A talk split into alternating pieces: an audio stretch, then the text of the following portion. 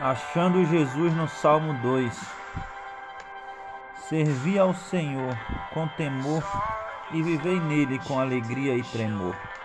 Rendei ao Filho, rendei ao Filho, rendei ao Filho.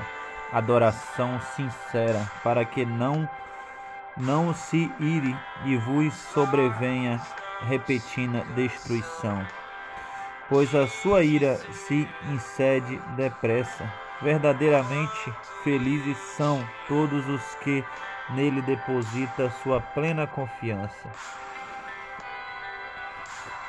Muitas vezes a gente fica abatido, com medo inseguro desse mundo sujo e sombrio. Muitas vezes com dúvidas, com incertezas e com segurança de crer e tentar viver com segurança no Senhor. Mas muitos, muitos profetas tiveram dúvidas também. No Salmo 121 fala o salmista: Elevo os meus olhos para o monte, e de onde me virá o socorro? Mas na mesma hora ele se corrige e fala: O meu socorro vem do Senhor, que fez os céus e a terra. Provérbios 3,5 diz: Confiai no Senhor de todo o teu coração e não, e não te apoieis no teu próprio entendimento. Reconhecei o Senhor em todos os teus caminhos, e ele endireitará a tua vereda. Não sejais sábio aos teus próprios olhos Temei o Senhor e apartai-te do mal. A confiança no Senhor é tudo, para que a gente venha ter vida e progresso na nossa vida, na nossa convivência familiar, financeira e na esperança de um dia encontrar o nosso amado Jesus Cristo.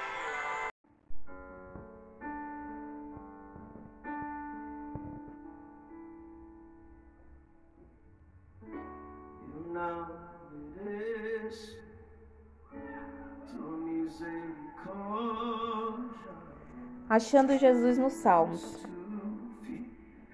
Hoje nós vamos ler os Salmos capítulo 3. No versículo 2 diz assim: Há muitos que dizem da minha alma, não há salvação para ele em Deus. Nesse versículo, o salmista está falando sobre um momento de perturbação que ele estava vivendo. Estava sendo perturbado por inimigos que queriam vê-lo destruído. Um pouco mais abaixo ele fala: Mas tu, ó Senhor, és um escudo para mim, a minha glória e o exaltador da minha cabeça. O salmista ele tinha esperança em Deus, de que Deus poderia livrá-lo das acusações, dos sofrimentos, das perseguições. Trazendo esse salmo para os nossos dias, nós conseguimos entender que, mesmo em meio a tantas tribulações que nós passamos, sendo perturbados, perseguidos, nós podemos confiar em Deus. Nós podemos descansar no Senhor, pois existe algo maior do que esse mundo terreno pode nos oferecer.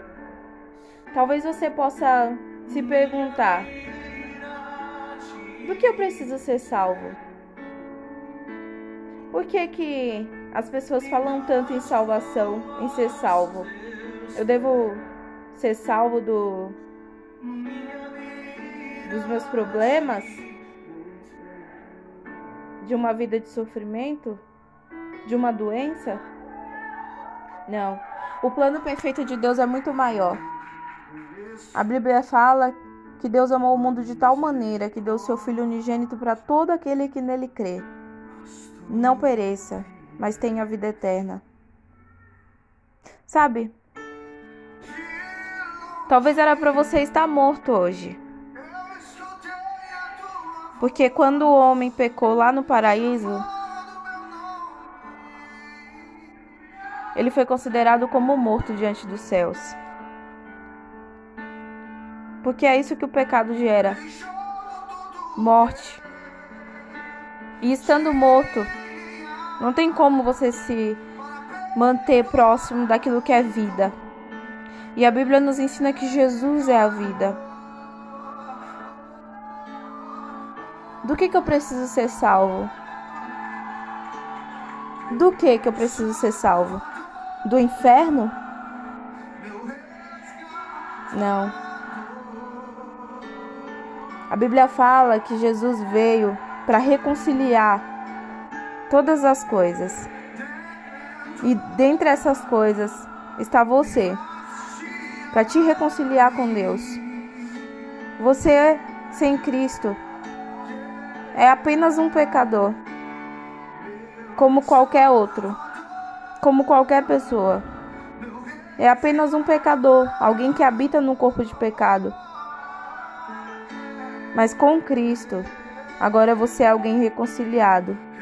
Você não precisa é, ser salvo do inferno. Você vai ser salvo de viver uma eternidade longe de Deus. Porque foi isso que aconteceu com Adão lá no paraíso.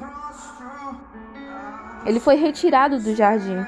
Jardim significava o relacionamento de Deus com o homem. Deus descia na terra, no jardim, e ele se relacionava com o homem.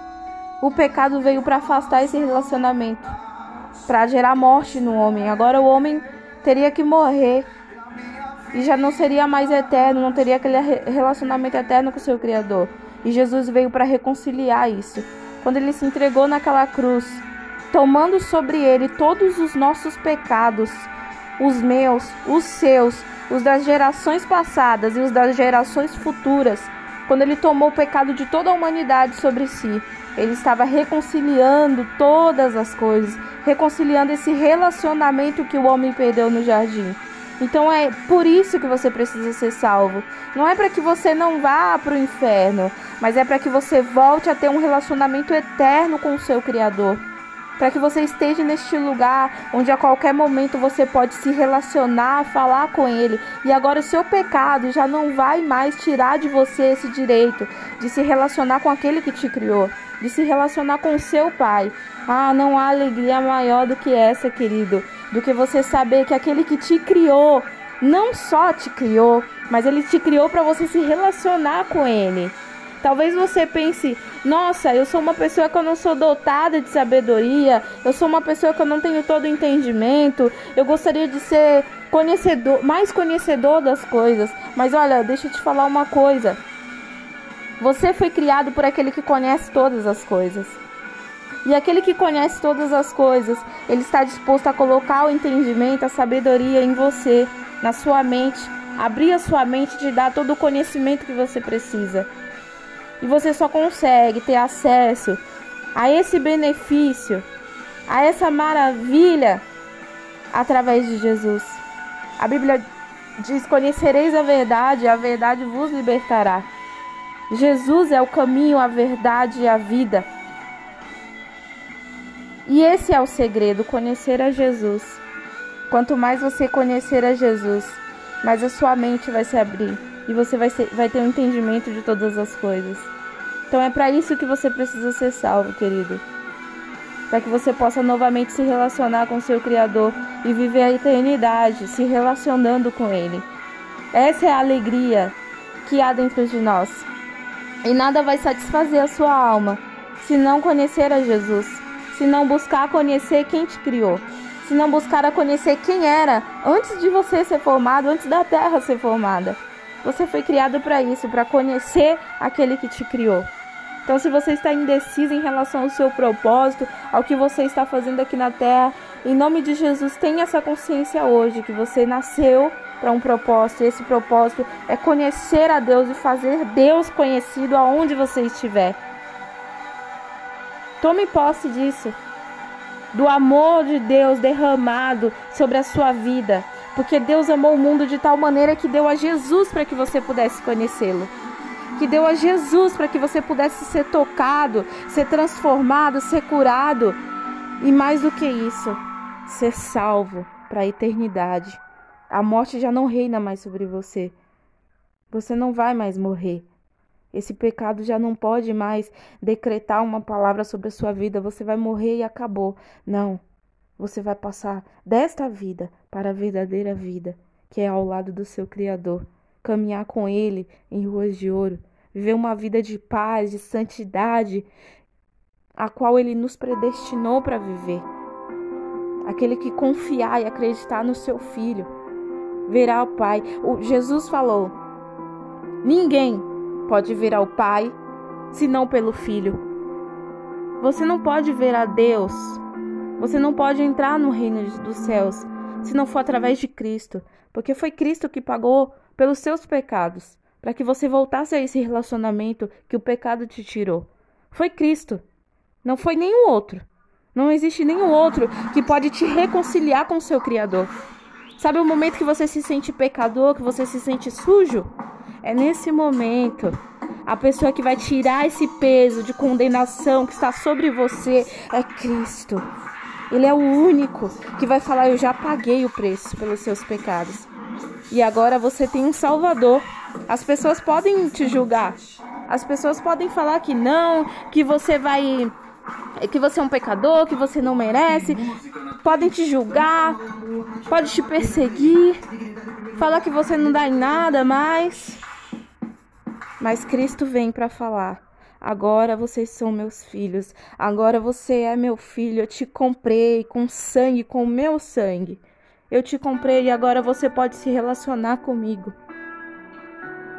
Cristo reconciliou todas as coisas e você está incluso. Você é o alvo. Você é o alvo do amor de Deus.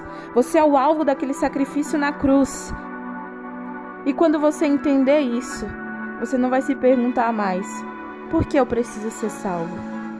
Porque a salvação está em viver eternamente se relacionando com o seu Criador. Que você reflita sobre isso, medite sobre isso durante o seu dia.